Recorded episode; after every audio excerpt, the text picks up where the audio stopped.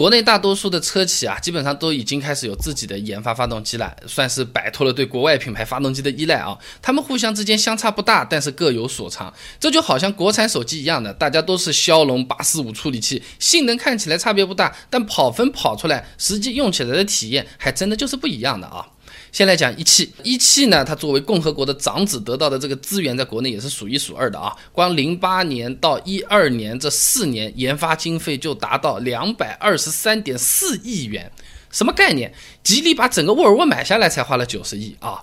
那大众、丰田、马自达这些世界著名的车企呢，也都是一汽的合作伙伴，都成立个合资公司。那先天资源是不错的。那么在自主研发发动机的道路上，一汽走的也是相对轻松一点啊。那么小排量发动机啊，它几乎把合作伙伴借鉴了个遍啊。那旗下的那些什么奔腾。啊，不少装配这种二点零的发动机的，都是逆开发马自达的这个 LF 发动机的。二点零 T 发动机呢，参考的是大众 EA 幺幺三，也就是前几年老帕萨特、老 A 六上面的那款二点零 T 啊。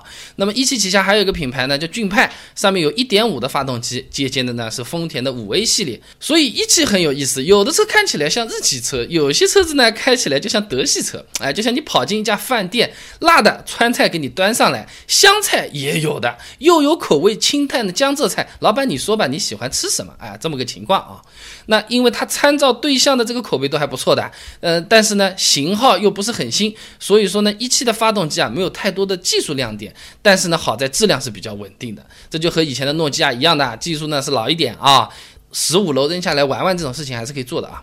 那么除了借鉴，一汽自己也的确是搞了几台发动机出来了，三点零 V 六自然吸气发动机，还有呢就是马上就要装在红旗 L 五上面的四点零 T V 八发动机，还有一个六点零的 V 十二发动机，这些呢都是用全铝设计的，双 ECU 控制，气门正时这种等等比较先进的技术都用，但是呢光看排量就知道和我们关系不是很大啊。那么从动力的角度来说呢，这几款发动机啊，相比较国外的竞品呢，稍微还是欠那么一口气的。你比如 4.0T V8 的呢，只有381马力，大众啊、奔驰啊同排量的这种双涡轮发动机呢，比一比啊，要比它多一百马力啊。不过也算是我们自主品牌大排量发动机零的突破了啊。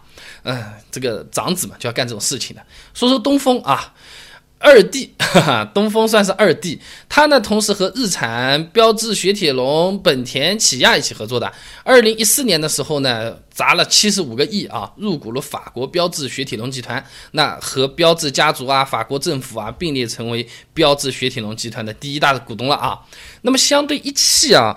东风的发动机啊，它的来源就更加复杂了啊！它不光是有这种自主研发的发动机，还用了一些什么三菱、日产、标致、雪铁龙的发动机，而且呢车系比较多。那风行、风神、风光、风度、启辰，每一个车系用的发动机都不一样的，就好像衣服穿的是西装，鞋子穿的是布鞋，头上还戴个斗笠，手上还敲了根拐杖啊！总的来说的话呢，相比一汽大哥啊，他是不光是能超的就一定超，他还买买超结合，算是干出了一个新花样啊！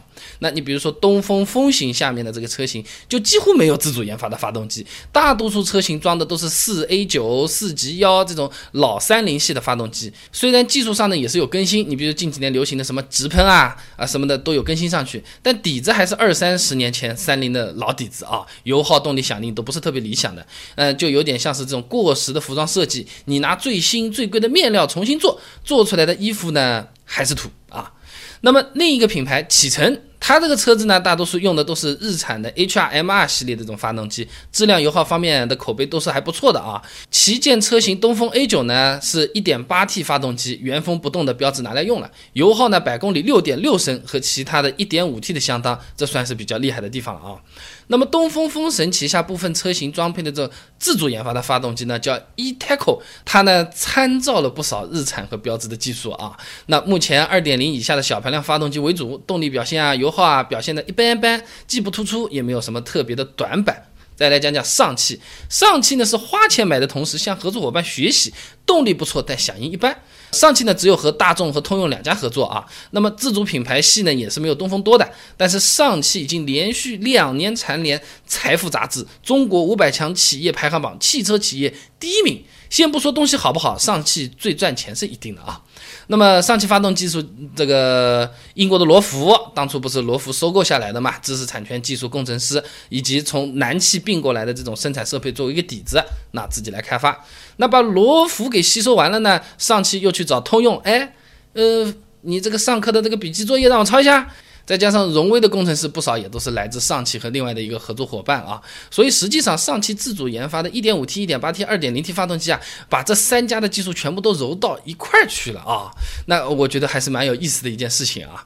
那么单从马力、扭矩数据来看的话，上汽自主研发的发动机基本上已经达到了合资进口车一样的水平啊。2.0T 发动机的水平就和大众装在那个迈腾、帕萨特上面的明星产品 EA888 是相当啊。那发动机最大的马力和最大的扭矩呢，需要的转速相对会偏高一点，涡轮迟滞还是不小的。那就好像一个是十兆宽带，一个是百兆宽带，打开一样的网页，玩一样的游戏，百兆宽带的延迟一般情况下都比十兆的要短一点啊。那听到这里，有些朋友大概摸出我的套路了，我是从北往南讲的，是不是？现在上海再往南嘛，就是广州了啦。广汽呢，它主要是靠菲亚特集团的啊，呃，动力嘛一般，但是近几年进步还是比较大的。广汽嘛，传奇，它呢这个发动机研发路线是怎么说啊？比较曲折的。一零年的时候呢，广汽刚刚推出自己传奇品牌的时候呢，到处宣扬我是意大利血统啊，想让所有人都知道有个意大利爸爸。早期的那个传奇底盘发动机的技术呢，的确是来自意大利名牌啊，菲亚特克莱斯勒集团的。阿尔法罗密欧啊，那么在宣传自己意大利的这个血统的同时呢，广汽又开始捣鼓自己的发动机了。主要的技术还是来自菲亚特。虽然广汽和这个菲亚特集团啊，在二零一零年成立一个合资公司啊，但是广汽拿到菲亚特的发动机技术，其实是在更早的二零零六年。当时菲亚特因为战略调整啊，他准备把自己的这些 Family B 系列的发动机给卖出去啊。广汽研发团队立刻找到菲亚特动力科技，最后呢就把这个系列给引进起来了，成为了广汽。发动机研发的技术来源，你有没有发现啊？这个广州或者是广东这一个地方就有神奇的事情啊！我我就突然间不知道为什么想到了这个王老吉啊。那么目前广汽的自主研发发动机啊，已经发展到第三代了，有不少技术创新了啊。你比如说啊，广汽自主研制的燃烧式控制技术 GCCS，它有高达三百五十巴的直喷系统，能减少喷油油滴的直径，提高缸内平均度，促进燃烧，降低排放。我说人话，这个技术啊，就好比是健胃消食片啊，同样吃进去的东西啊，你消化吸收的更好，力气更足，可以吃更少的饭，搬更多的砖头啊。那么广汽自主研发的发动机呢，动力表现不是很出色的，最大马力呢和它的其他的这种同行啊竞争对手比都是低一点的。但是从去年广汽在上海车展展示的新一代的发动机来看的话呢，1.5T 已经有一百九十七马力了，2.0T 呢有两百四十五马力了，已经完全向本田、奔驰这些行业领先水平看齐了。更新换代进步的幅度它是比较大的啊。那除了这几个带气质的啊，什么一汽呀、广汽呀。上汽啊，国内自主品牌比较名的还有的，那吉利、奇瑞、长城、长安这些自主品牌的发动机，他们的表现又怎么样？和汽字辈的比起来，谁好谁坏？时间有限，我再另起了一篇，关注微信公众号“备胎说车”，回复关键词“国产”就可以看到了。那我这个公众号呢，每天都会给你一段汽车使用小干货，文字版、音频版、视频版都有，你可以挑自己喜欢的啊。除了发动机，最近几年被大众炒得火热的这个双离合，也变成国产品牌的香饽饽了，大家都在用。但人家说你这个合资的双离合都不好，呃，你这个双离合也没有 AT 好用。国产车那么多都在用双离合，干什么？靠不靠谱？能不能买？